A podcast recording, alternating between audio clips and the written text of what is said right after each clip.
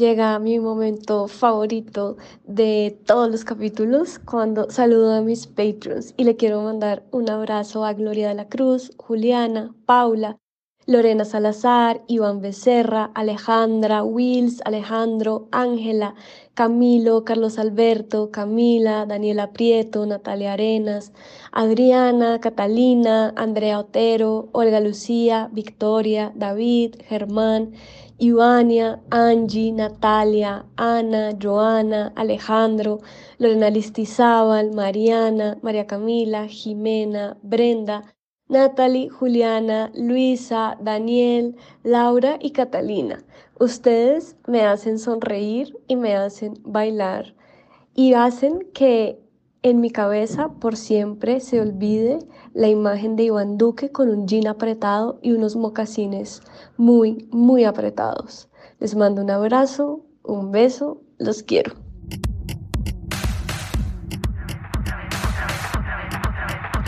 Esto es Woman's Planning.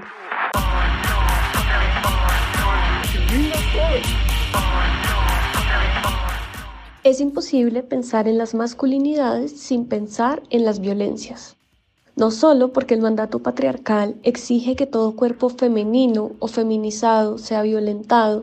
lo que se traduce en agresiones sexuales y femicidios, sino porque también durante siglos las instituciones que han resguardado ese mandato patriarcal como la Iglesia y el ejército, se han valido de la violencia para disciplinar y endurecer los cuerpos masculinos. ¿De qué manera el mandato patriarcal se ha impuesto a través del vestir? ¿Qué tan frágil es la masculinidad? ¿Es posible hablar de nuevas masculinidades? ¿Qué hacemos con los aliados? Hoy en Women's Planning, masculinidades.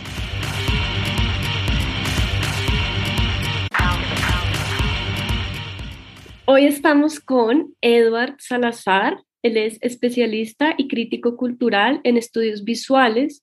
enfocado principalmente en el análisis de la moda, el cuerpo y sus poéticas. Él ha estudiado el desarrollo de la industria textil y de la moda en Colombia, las estéticas de las clases medias, las estéticas populares latinoamericanas como el reggaetón, la gráfica popular, las identidades nacionales y las estéticas del espacio doméstico. Edward tiene un podcast que se llama Nación Moda y también ha colaborado con medios como Arcadia 070 y Cartel Urbano. Y de hecho, eh, vamos a hablar casi siempre en este podcast de una colaboración que hizo Edward con Cartel Urbano, un texto en donde él intenta desglosar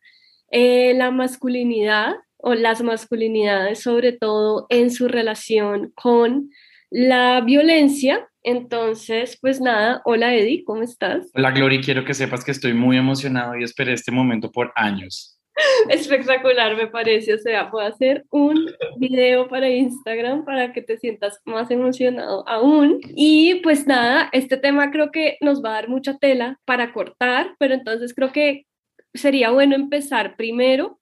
como desde el marco de referencia desde el cual vamos a hablar y entender, digamos, de qué hablamos cuando hablamos de masculinidad o de qué hablamos nosotros, al menos cuando hablamos de masculinidad, o como los chistes y los memes que nos mandamos, masculinidad como la pinta de la camiseta, el hombre que usa la camiseta del Barça y el jean con dragones estampados en la pierna. La masculinidad del centro comercial, sí. Exactamente, las estéticas populares de la masculinidad en el bar Locos por el Fútbol. Entonces, por favor, eh, comiénzanos a explicar eso. Yo empecé mi trabajo investigativo y como de reflexión inicialmente frente al cuerpo y la moda. Eh, y allí era inevitable ver las formas en las que se construye lo masculino, lo femenino, las identidades y las subjetividades eh, a partir de lo que la gente hace, cómo se ve y cómo se viste. Y pese a que tú quieras escapar del entendimiento de la masculinidad o de la feminidad cuando hablas de estéticas y vestir, esa pregunta es insaltable, porque muchas de las constituciones que históricamente y tradicionalmente nos han definido en lo masculino y lo femenino han pasado por el cuerpo y por ese performance de la identidad. Eh, y a partir de allí, esto, mi camino investigativo se ha ido preguntando sobre, bueno, ¿y qué hay detrás más allá de lo estético, eh, y más bien en el clave de lo político, de lo ético, eh, de lo económico en la constitución de esa idea de la masculinidad. Eh, porque pues en últimas el, el, man se pone la camiseta del Barça o decide un día decir esto no me representa a propósito de unos sistemas políticos, económicos y culturales más profundos que la propia estética exterior. Y pues desde allí es desde donde viene mi pregunta. Posteriormente, pues ya hace como unos tres o cuatro años, eh, me gustó pensarla más sobre todo desde la poética, eh, también como la literatura ha abordado la masculinidad, luego cuáles son esas relaciones entre el cuerpo, la violencia y la masculinidad, entendiendo la violencia más bien desde un sentido muy amplio, desde las violencias que no son solamente económicas, sino también simbólicas, eh, religiosas y demás que atraviesan esas identidades. Y pues teniendo en cuenta que más allá de que uno sea biológicamente o se identifique como un hombre o como una mujer, eh, necesariamente uno está atravesado por la masculinidad, la masculinidad de su padre, de sus hermanos, eh, la masculinidad del novio y, y, muchas, digamos, de esas identidades pues nos atraviesan de manera eh, total. A mí me parece súper interesante que comencemos a hablar desde acá, porque yo creo que está, creo que el vestir para mí es una de las cosas que más me ha ayudado a entender eh, lo masculino y lo femenino y el género en general como una construcción cultural, eh, pues porque si nos ponemos históricos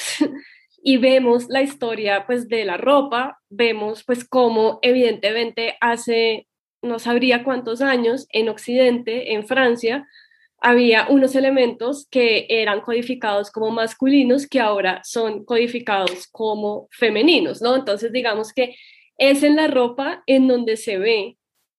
precisamente más tangiblemente cómo pues el género es una construcción cultural, definitivamente. Pues si nos vamos a la historia de Colombia, creo que solo hasta los años 60 eh, las mujeres podían usar pantalones, ¿no? Como que mi abuelita tenía la amiga rebelde, la amiga feminista de su pueblo, era la que usaba pantalones y mi abuelita le generaba mucho oso, así como le genera un poco de oso que yo salgan diciendo que soy feminista, pero entonces digamos que ahora, pues nadie diría que unos pantalones son más o menos feministas, ¿no? Entonces digamos que me parece interesante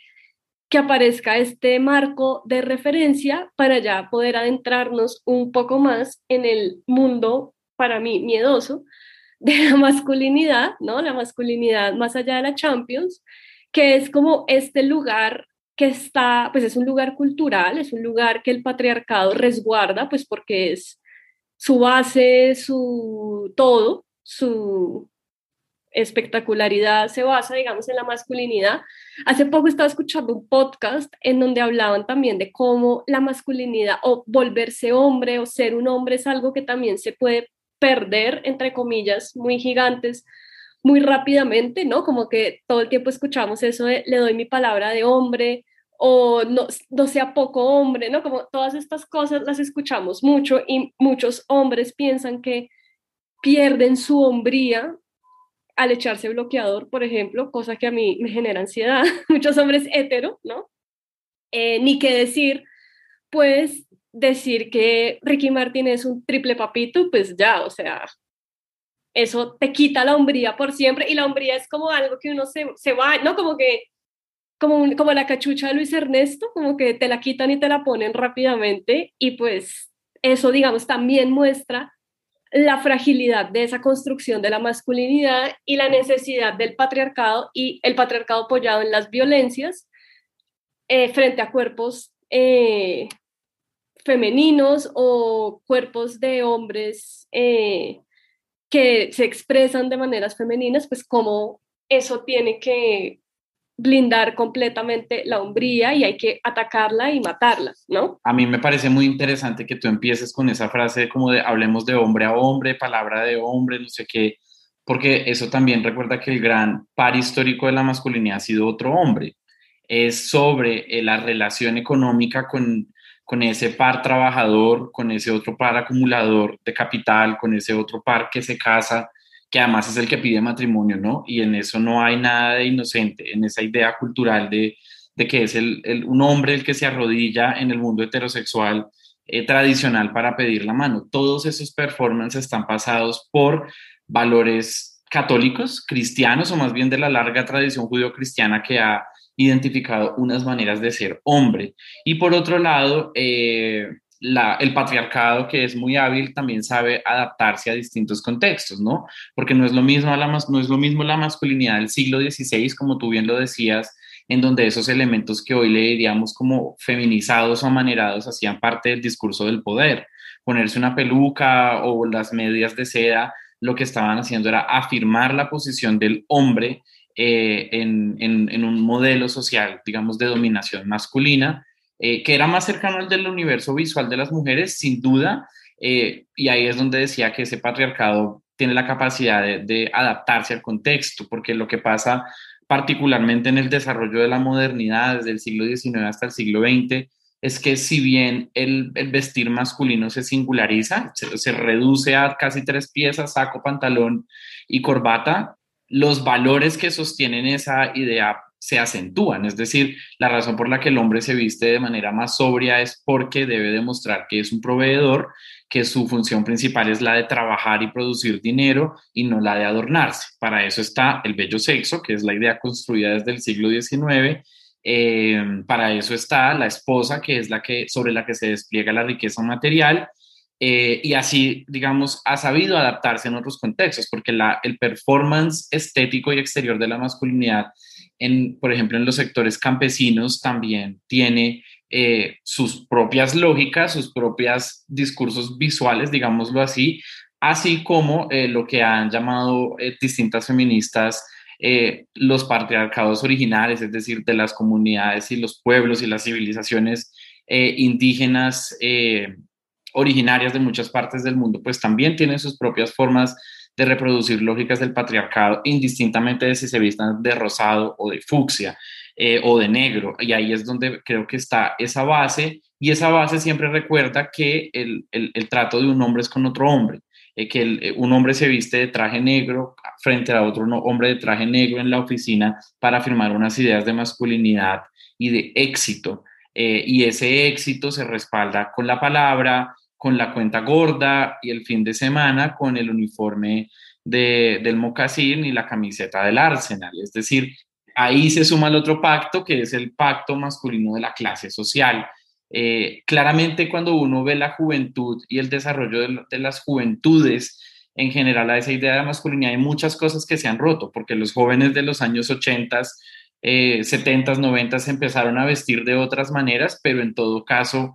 persisten valores eh, indistintamente de cómo esos cuerpos se vistan. Sin embargo, esa estética también ha podido identificar o exteriorizar eh, cambios estructurales en las formas de pensar y sentirse eh, frente a un mundo que ha tratado de uniformar como la experiencia humana en general y pues en este caso de lo que hablamos, la experiencia de la masculinidad.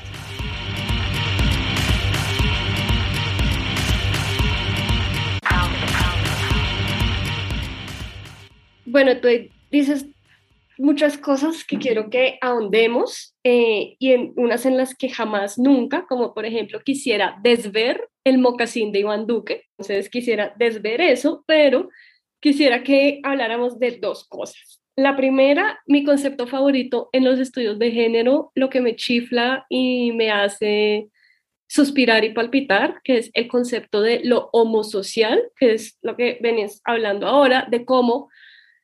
en las paradojas del patriarcado, los hombres solo encuentran a su par en otro hombre, más sin embargo, no se trata de una pulsión erótica. O sea, muchos teóricos psicoanalíticos dirían que sí, obvio, obis, pero digamos que hablamos de lo homosocial cuando hablamos de ese trato entre hombres que es cariñoso, pero que no pasa a lo sexual eh, propiamente dicho, ¿no? Y hay muchos estudios de género, mucha crítica literaria que se centran en eso, por ejemplo, cuando estudian las novelas victorianas, en donde generalmente hay dos hombres eh, que se pelean por el amor de una mujer, pues en verdad es como esos dos hombres están a punto de besarse. ¿no? Como que hay, esa como que la libido está entre esos hombres y la mujer pues es un ornamento ahí eh, muy muy bello, ¿no? Y pasa mucho cuando uno ve, pues, deportes de contacto de hombres, ¿no? Como el fútbol, que todo el tiempo se están tocando la colita y todo el tiempo se están acercando las boquitas. Y para mí, digamos, eso a mí me generan pulsiones eróticas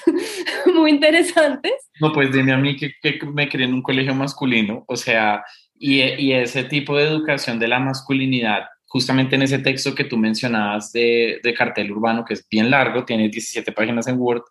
para hacer un texto periodístico es muy, muy extenso, eh, yo hablaba de cómo el colegio o esas situaciones de homosocialización, que no significa homosexual, sino entre hombres, esto buscan un montón de escenarios para la excusa y el eh, decir que es válido salirse de las conductas de la sexualidad eh, y del contacto físico y que eso no compromete la masculinidad, a pesar de que esas excusas están en donde sea, en el bar, en el equipo de fútbol, en tu salón de décimo B, eh, en el concierto de Bonca en el gimnasio moderno o eh, en el picado de fútbol en el parque de tu barrio. O sea, no respeta con de, contextos de clase porque esas permisiones están completamente normalizadas en esa educación de la masculinidad. Eh, y es muy interesante ver cómo vienen desde la escuela, ver cómo se construyen desde esa idea de que la masculinidad igual sí tiene algo de físico porque se demuestra también a través de la fuerza corporal, de la musculatura, de unas características sexuales que deben de secundarias que deberían idealmente desarrollarse más. Esa corporalidad está muy presente eh, y se juega en todo el tiempo en esa complicidad. A mí hay una película que creo que habla de, tanto de la masculinidad como de, ese, de esa formación en la escuela, que es Los 400 Golpes de Truffaut, que me parece la película más hermosa de la infancia en la cual la escuela le dice a los niños, hay una escena en la que los niños les pasa, un compañerito lleva un folleto de una mujer en bola, pues lo que se puede estar en bola en los años más o menos 50 en la pornografía y ningún niño tiene una reacción morbosa, tienen como una reacción de risa, ni siquiera ninguno mira la foto, como que se la pasan ahí porque están apenas aprendiendo, oiga, ¿verdad que yo tengo que generar deseo por esto? Pero al contrario, como de esa imagen que, como tú decías, la mujer es un trofeo ahí, los niños tienen, los dos amiguitos, eh, tienen una relación muy cercana, se escapan, se abrazan, se acompañan, se arropan. Eh, el, el, amiguito visita a François Donnel cuando, está, cuando lo meten a un reclusorio, que es la otra gran institución, pues de esa formación de una cierta masculinidad. Eh, pero en últimas, a pesar de todo ese toque-toque que lleva 22 años, un día te casas con una mujer y uno es, ¿por qué? Esto que ahí está apareciendo de nuevo la convención y además te casas de cierta manera, vestido de cierta manera, frente a la mujer disfrazada de virgen, con su vestido blanco y además con el pantalón apretado hasta las huevas, ¿no? Que hay los estudios de la corporalidad masculina nos recuerdan que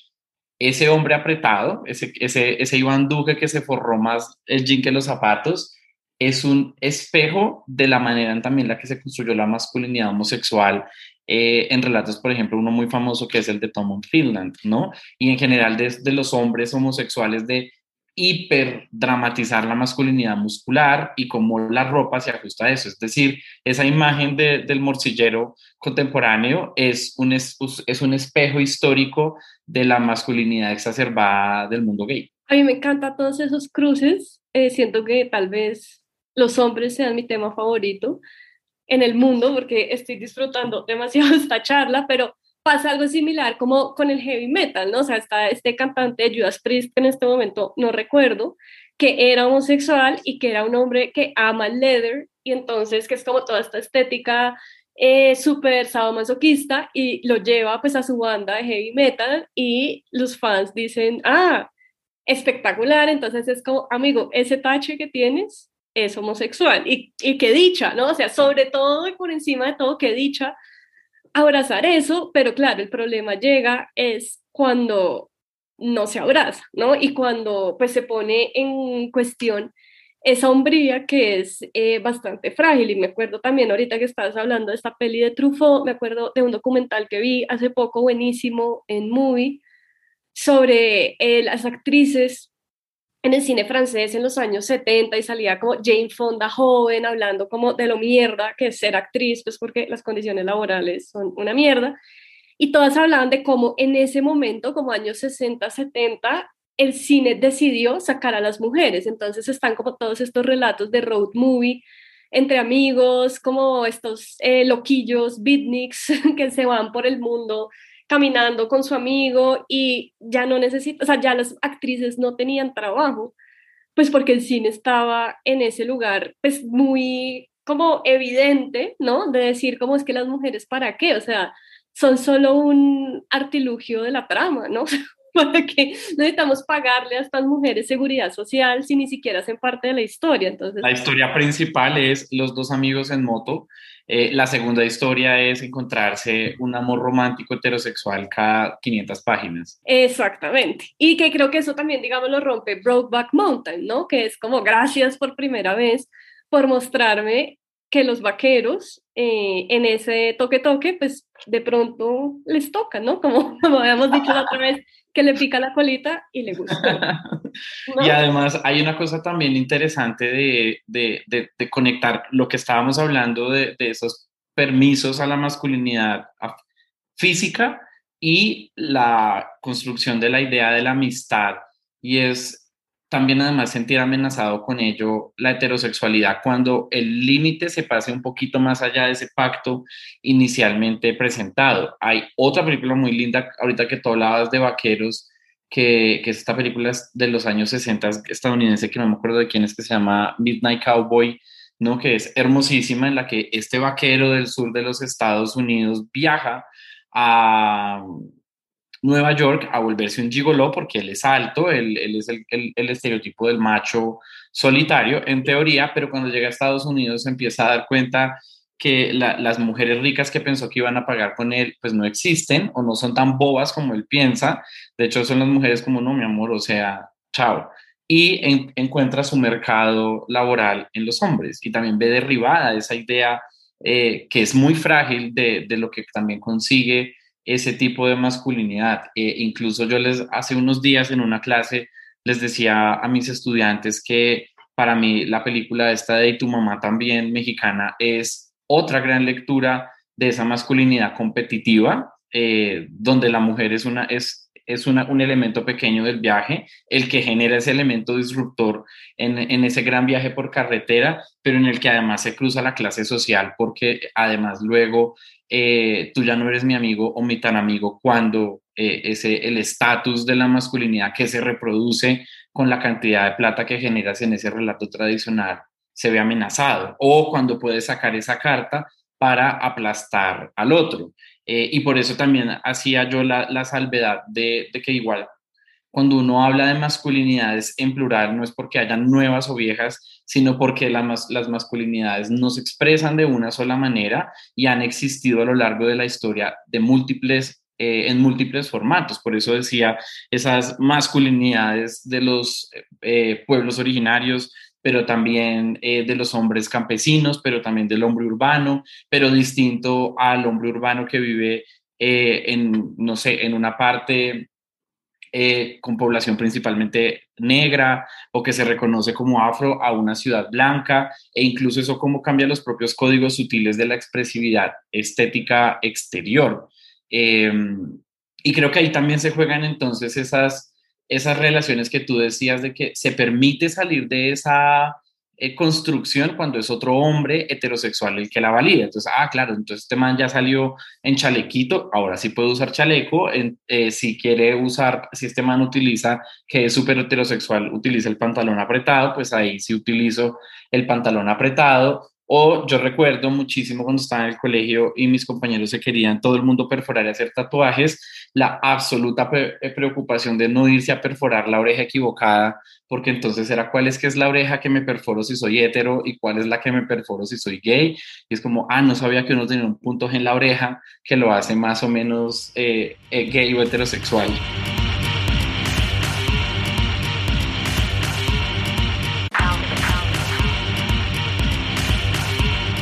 ¿No sabías que en la oreja izquierda queda la próstata? O sea, eso es como lo que le enseñan a uno el primer día, ¿no? Y ahí, digamos, dices algo también que me parece súper interesante porque hemos visto como muchas representaciones de la masculinidad y hemos dado muchos ejemplos, pero también hay algo que me llama la atención y es que sí, hay muchas masculinidades en el sentido, digamos, interseccional, de clase, de clase social, de eh, categoría racial, pero si hay algo, me parece a mí, tú me dirás si no, que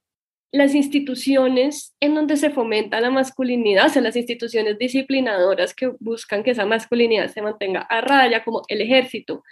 el colegio y demás, sí tienden a uniformizar, digamos, literalmente desde el vestir, ¿no? Y como siempre llevar el uniforme muy pulcro y no poder expresar, o sea, no poder ponerle nada más a ese uniforme, porque si no, pues ya estás como por fuera de la norma, ¿no? Entonces es como esta cosa de siempre eh, ir a eh, la caja, ¿no? Donde te están disciplinando y sin estas instituciones, pues no habría. Y pues digamos, la grandísima institución patriarcal es la religión, pues porque papito Dios se pone bravo si uno pica la colita. Em, y pues digamos que lo mismo pasa en pues, el ejército, que es como un lugar en donde te enseñan que lo militar es la manera de, y se perpetúa la guerra, lo que perpetúa el capitalismo, lo que perpetúa el patriarcado. Habría que recordar además que eh, en lo que dices, Glory, el antecesor del traje masculino de tres piezas, del, del saco de paño y el pantalón, es el uniforme militar. Eh, la forma en la que se abotona el saco, en la que están llevadas las sombreras, eh, viene del uniforme militar que se asocia a esa idea de masculinidad uniformada y eso es una cosa que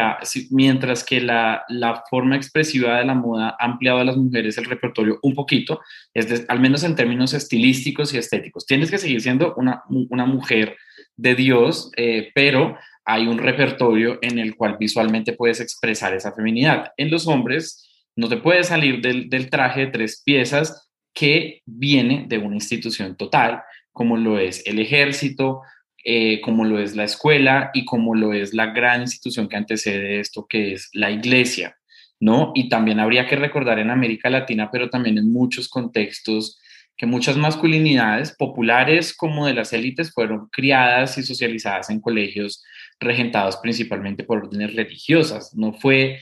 otro tipo de educación laica o más abierta la que se ofreció, por ejemplo, en Colombia, sino hasta los años 40, por ejemplo, con el Colegio Araujo, que fue donde estudió Gaitán, y aún así, ese tipo de instituciones más liberales en la forma de, de concebir lo social también reproducen unas ideas de masculinidad. Gaitán estaba absolutamente obsesionado con el traje del hombre, hombre moderno, que además civiliza al hombre rural, porque eso la ruana se ve muy fea y es mejor ir en blazer, que está también de nuevo vuelve y esa forma de la masculinidad trata de atrapar y de generalizar cualquier experiencia, porque aquí ya no el problema es que te veas muy poco hombre con tu ruana, sino que te ves muy poco hombre moderno productivo de la ciudad.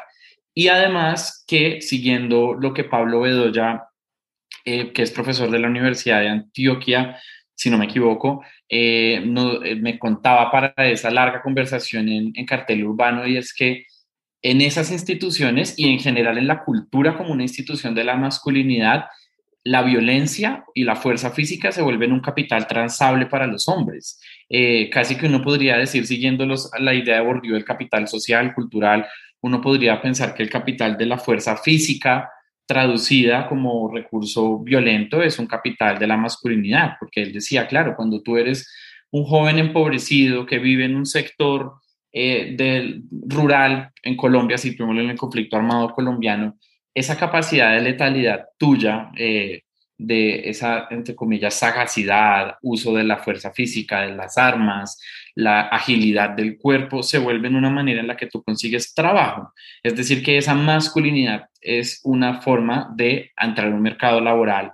eh, que paga por esa masculinidad, se llamen en las instituciones estatales o paraestatales, que ya en Colombia sabemos que casi que son la misma cosa, pero alguien te contrata por, por esa idea construida de la masculinidad y por eso no es menor que todas las instituciones, al menos en Colombia, estén dominadas por la fuerza masculina, a su turno adoctrinadas de una manera en la cual ese germen de la masculinidad tradicional heterosexual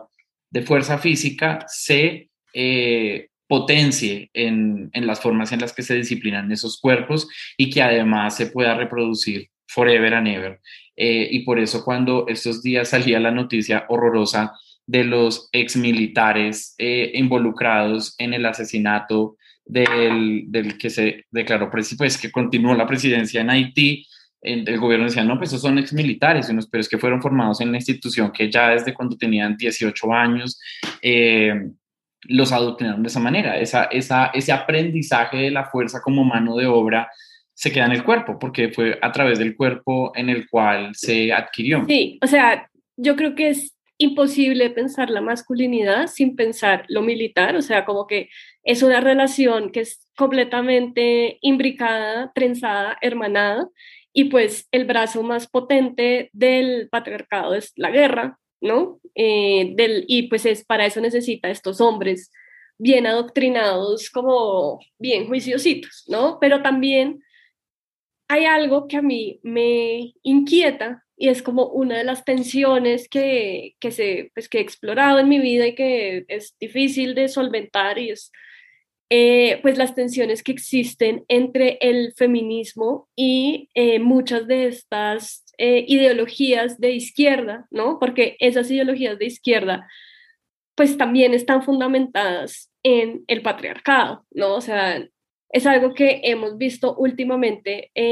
con el paro en Colombia, ¿no? De cómo pues las arengas en el paro son homofóbicas, de cómo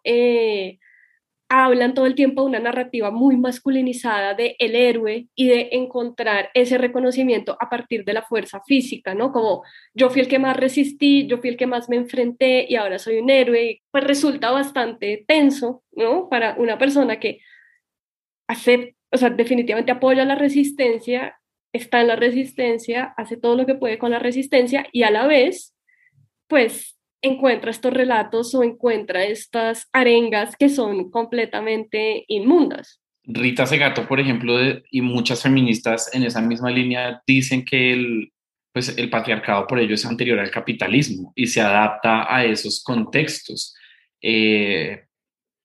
como podrían ser otras posibles formas de administración de la política y de la economía, que es un poco hacia donde han ido esas revoluciones principalmente, pero no por ello menos articuladas con eh, opresiones de base, de orden racial, de sexo, pues de, del, trinomio sexo, género, deseo, eh, sobre los que iguales se cimientan y no las cuestionan. Por un lado, a veces por supuesto, eh, esos, esos pequeños patriarcas dentro del gran patriarca, que también pueden ser estos movimientos revolucionarios, dicen, ay, pero es que tu lucha no es tan importante, espérate 60 años, primero cambiamos el, el sistema económico, el político, el social, el cultural, bueno, no sé, y luego vamos a mirar de a poquitos tu agenda, como si se trataran de eso, como de, peticiones que uno manda a largo plazo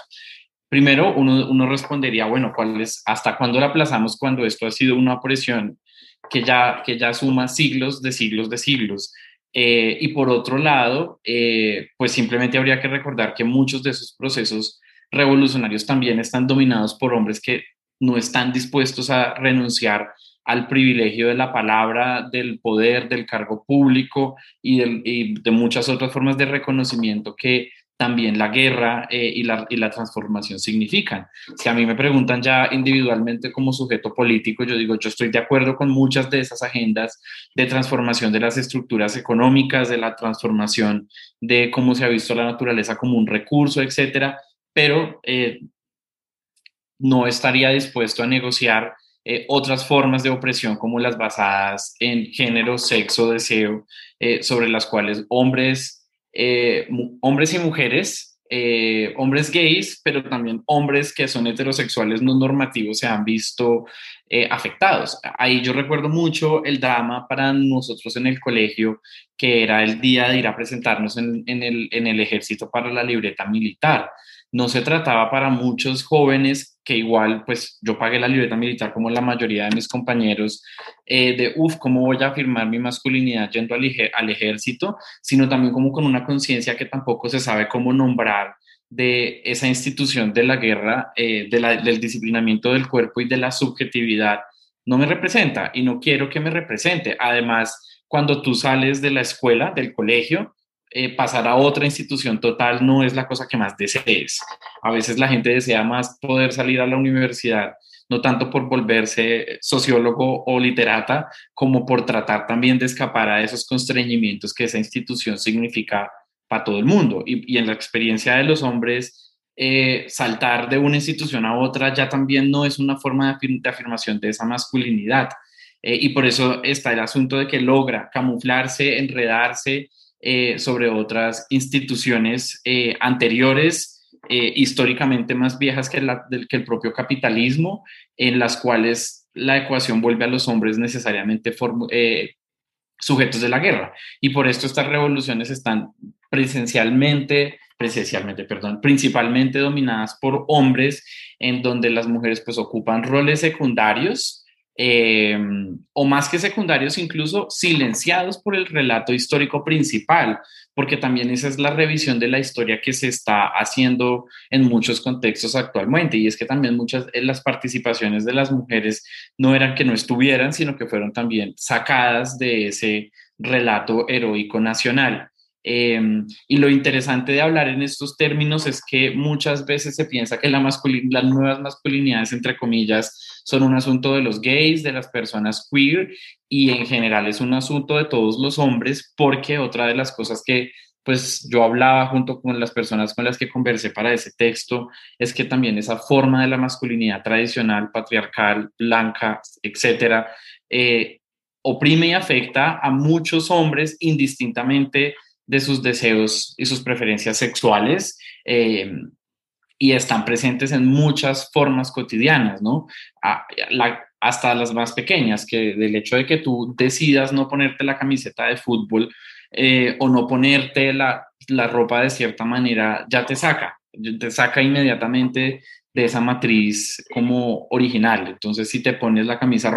es el 2001 que nos ha puesto de moda el rosado y te pones una camiseta rosada simplemente porque te queda linda, porque te gustó, no lo puedes hacer. No, no, obviamente no quiero decir que este sea el mayor problema de la masculinidad, pero también esas micro eh, están presentes para todos los hombres, incluso en su mayor situación de privilegio, porque habría que recordar que ese hombre ideal al que el patriarcado tanto protege tampoco existe.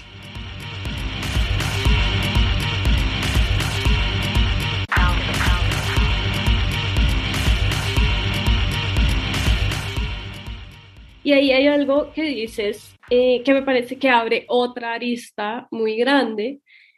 y que creo que también tiene que ver con lo que hablábamos antes de cómo el hombre es par para el hombre y ya, y es de lo que sucede cuando una mujer desviada decide masculinizarse, ¿no? Y a mí eso me parece también un tema muy fascinante porque, por ejemplo, en mi investigación de las mujeres feministas históricas, todas, a todas les dijeron feministas hombrunas, pues porque obvio, pelear por los derechos de una es ser un hombre, claro. Hay un libro que a mí me encanta que se llama Las homicidas de la escritora Alia Trabuco, que es una escritora chilena, y ella analiza pues cómo la mujer prístina, pura, nunca puede asesinar y ella analiza pues cuatro mujeres chilenas que asesinaron y entonces en el momento en el que ellas dicen sí, yo maté, todo bien, yo lo hice, el relato de los medios cambia completamente y comienzan a mostrar fotos de ellas en donde se ven hombrunas, ¿no? O sea, como que eso es el peor pecado para una mujer es querer ser un hombre. Y pues digamos que es evidente que una mujer quiere ser un hombre, pues porque al ser un hombre está la libertad, ¿no? Entonces, eh, pues está la libertad de conocimiento, la libertad de poder ir a la universidad, la libertad de poder asesinar si se le da la gana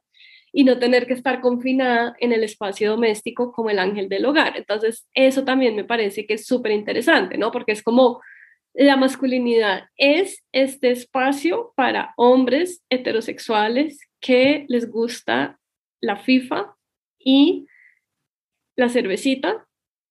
Y si una mujer llega a decir como a mí me gusta el fútbol, por ejemplo, que es algo que pasa mucho, es como cállese perra, usted no sabe, ¿no? Entonces, digamos que eso también me parece interesante, ¿no? Cómo la masculinidad y el patriarcado protege tanto este pacto patriarcal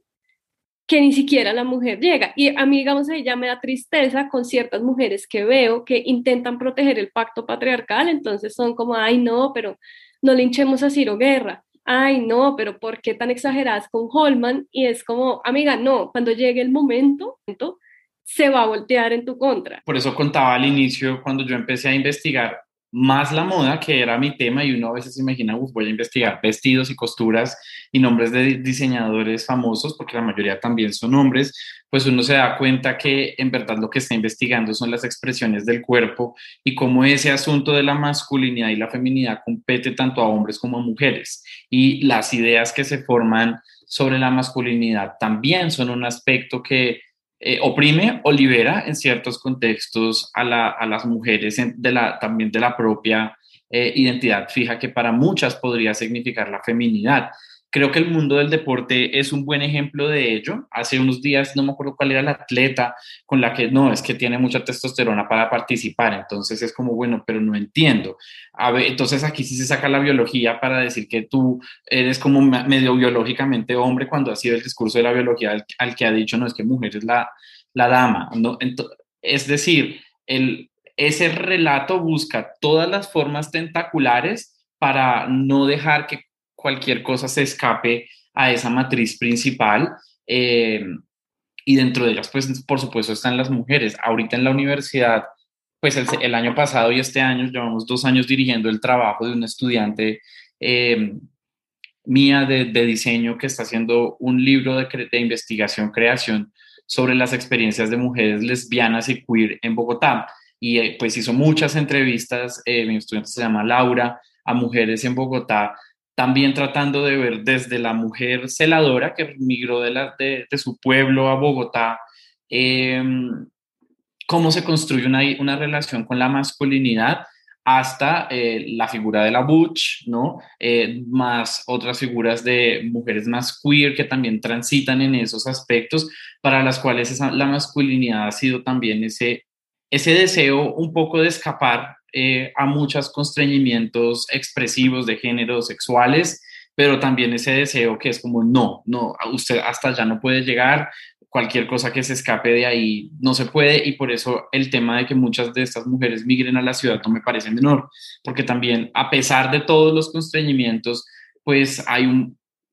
hay una promesa de agencia mayor respecto a esa deseada, eh, digamos, es, yo, no, yo ni siquiera diría que necesariamente la aspiración sea la masculinidad, sino como es que esta feminidad tan femenina no, no me gusta. Eh, ayer creo que tu, tu amada amiga Amalia Andrade ponía una historia que me parecía muy bonita y era decir, bueno, pues yo no era la mujer más eh, femenina eh, de la galaxia y hoy en día tampoco pueda decir que soy la mujer más masculina, pero sé que hay muchas de esas cosas de ese modelo en el que no me reconozco y que a veces uno no, se demora 35 años en, darse cuenta de ello porque la cárcel está tan bien puesta en sus barrotes que cuesta mucho que esa rendija sea. Eh, pues Amalia fue una de las, de las mujeres que mi estudiante Laura eh, eh, indagó para su libro, porque también además en esa relación con la masculinidad de las mujeres habría mucho camino que recorrer. Y por eso decía ahorita que no se trata, que la masculinidad no es un asunto de los hombres, que las, entre comillas, nuevas masculinidades no son un asunto de los hombres eh, homosexuales o de las personas queer, aunque sí afecta de una manera particular y son quienes han eh, roto muchas de esas barreras inicialmente, sino a todo un sistema eh, y particularmente en un país como Colombia, en donde la lógica de la guerra está dominando muchas relaciones sociales. El artículo de, de Cartel Urbano justamente empezaba hablando de eso y como tú bien lo decías, en la arenga del paro, eh, en donde muchos hombres y mujeres, porque participan por igual, eh, gritan el que no saltes maricón o Uribe Paraco maricón, sí, como que, ok, estamos de acuerdo con el 50% de esta arenga, pero eh, las otras cosas están tan interiorizadas que no se cuestionan y se sigue viendo la feminidad, porque en últimas la arenga de, de, maricón eh, y todo lo que se le parezca es, pues se utiliza como un insulto a la feminidad y a la feminidad que se performa en lo masculino eh, y siguen ahí presentes, ¿no? Y por eso muchas consignas de, bueno, es que también hay que despatriarcalizar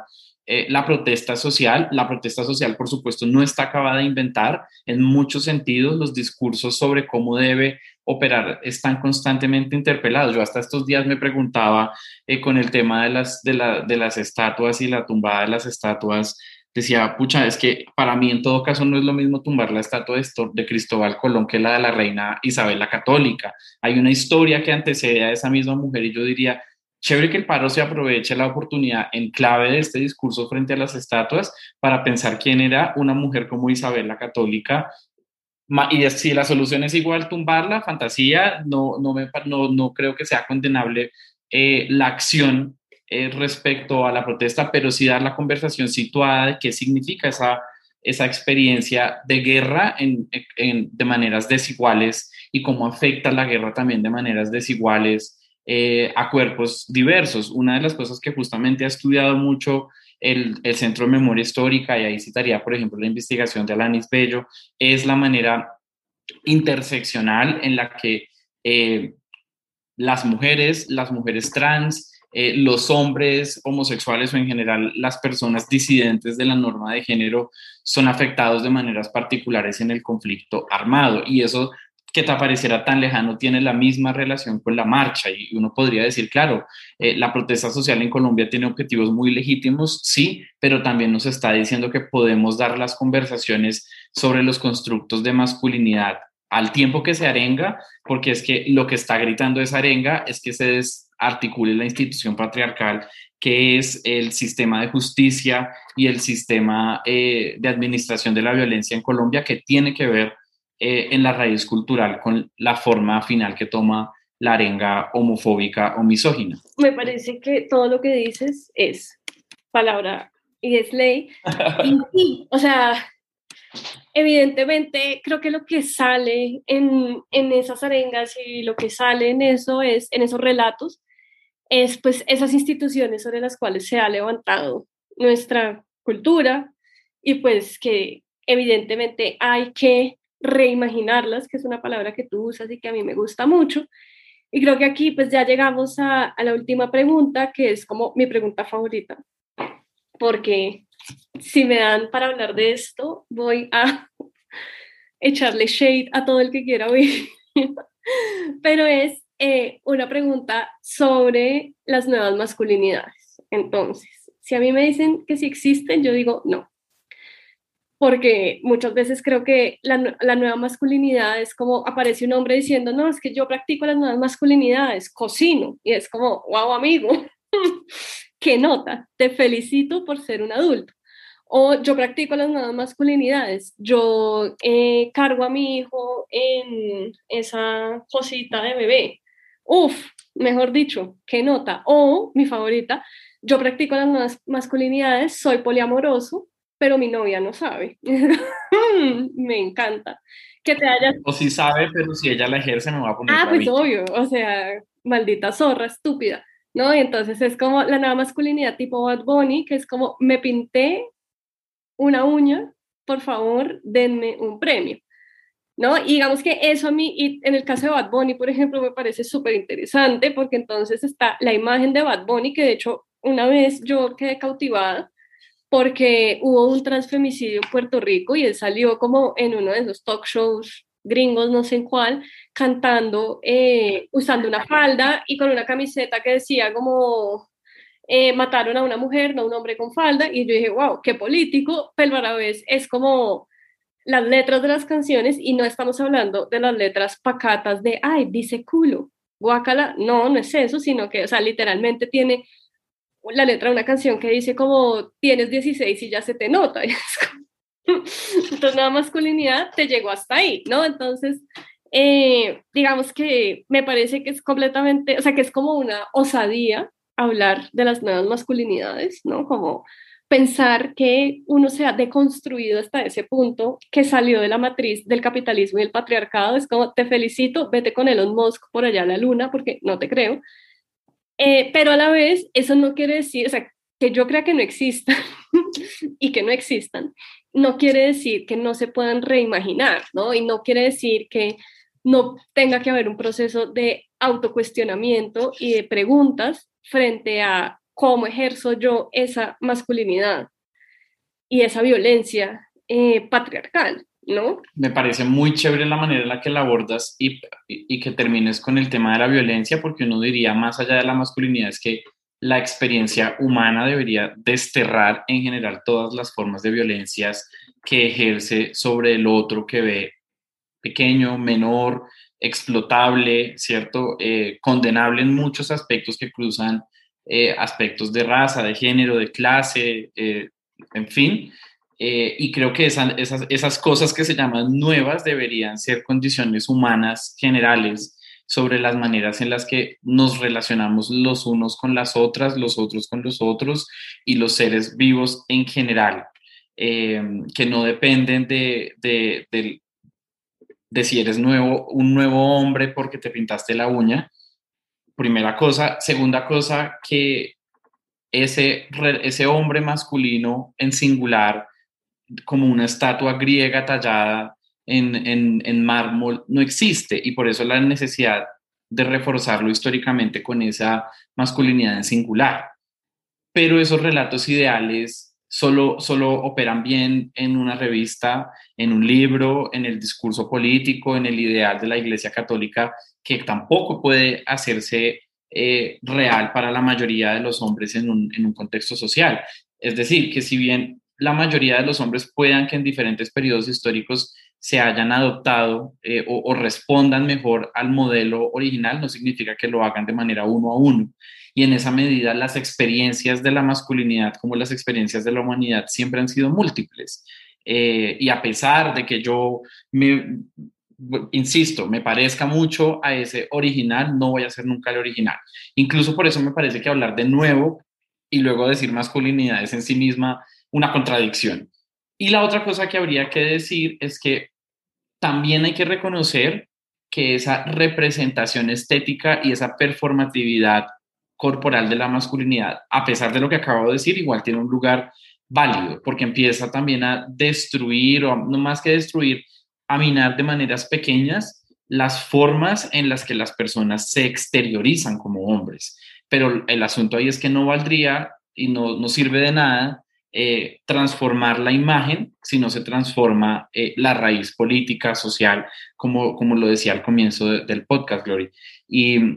y creo que esa ha sido una de las trampas de entender esa nueva masculinidad que le ha funcionado a veces a los relatos estatales, porque habría que recordar que son muchas veces los gobiernos de las ciudades y de los países quienes han utilizado ese mote también para decir que es que el hombre que cuida es, ¿no? ¿Cierto? Y, otra de las cosas que decía justamente en ese, en ese artículo de cartel urbano Sebastián Esayac es que habría que mejor hablar de eh, masculinidades corresponsables, que es una cosa de la que se ha despojado a los hombres históricamente en relación, de las, en relación a las tareas blandas.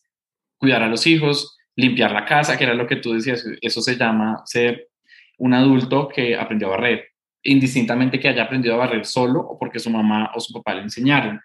Eh, y por otro lado, que es un asunto que, que convoca mucho a las conversaciones sobre la cultura y la estética, y es que muchas de esas masculinidades que han performado nuevos relatos visuales se han validado cuando son figuras públicas de un alto reconocimiento.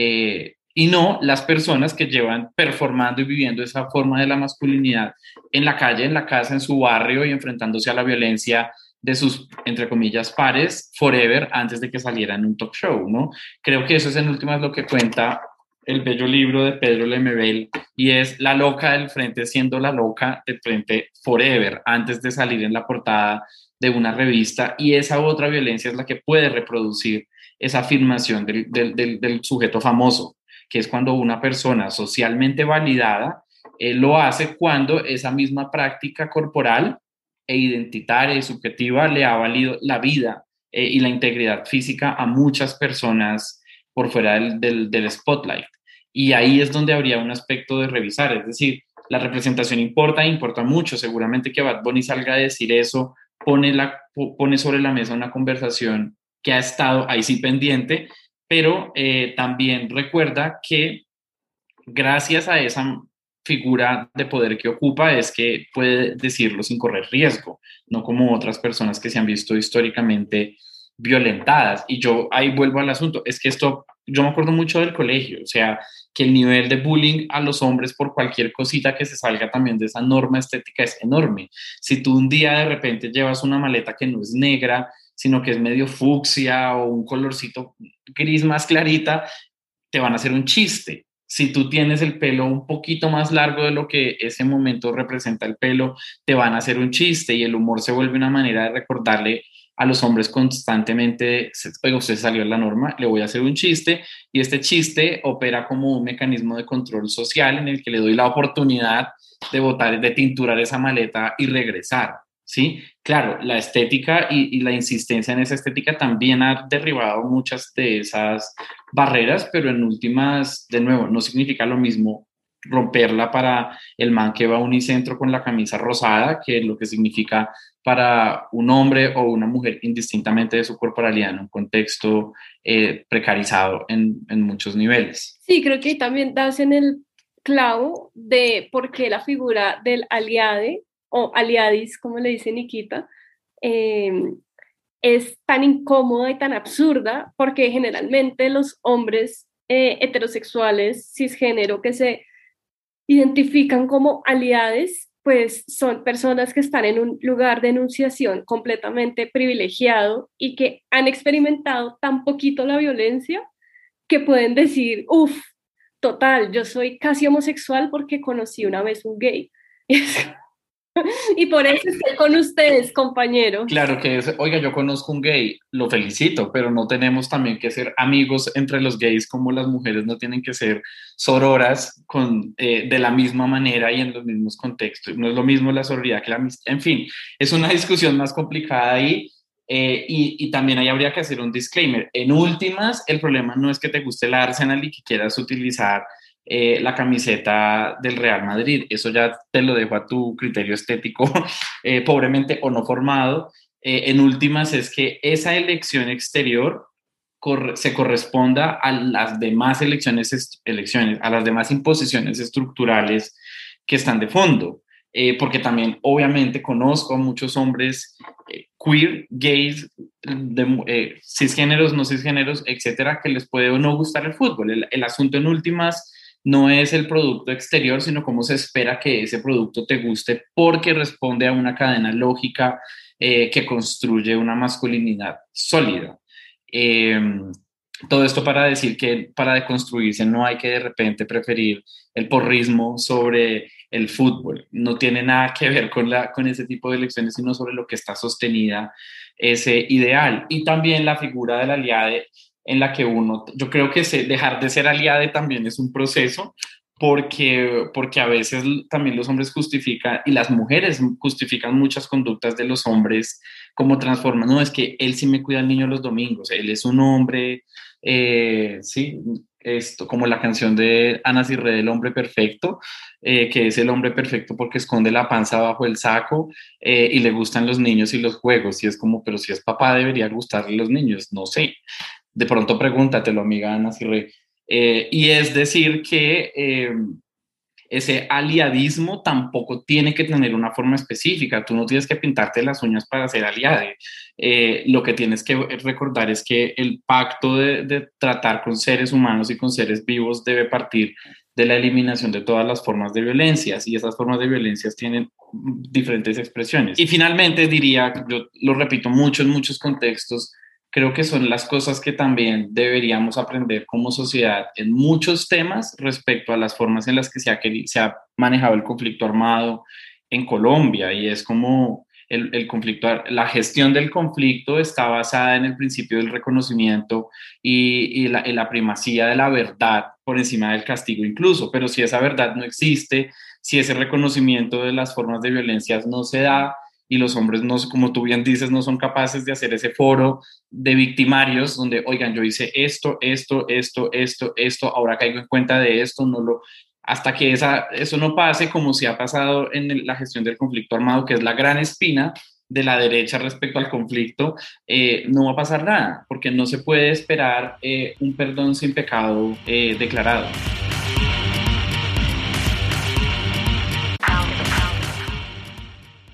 Si quieren saber más de este tema o quieren unirse a clubes de lectura, conversaciones sobre feminismos y talleres, los invito a unirse a mi Patreon. Encuentran esto en www.patreon.com slash womansplaining.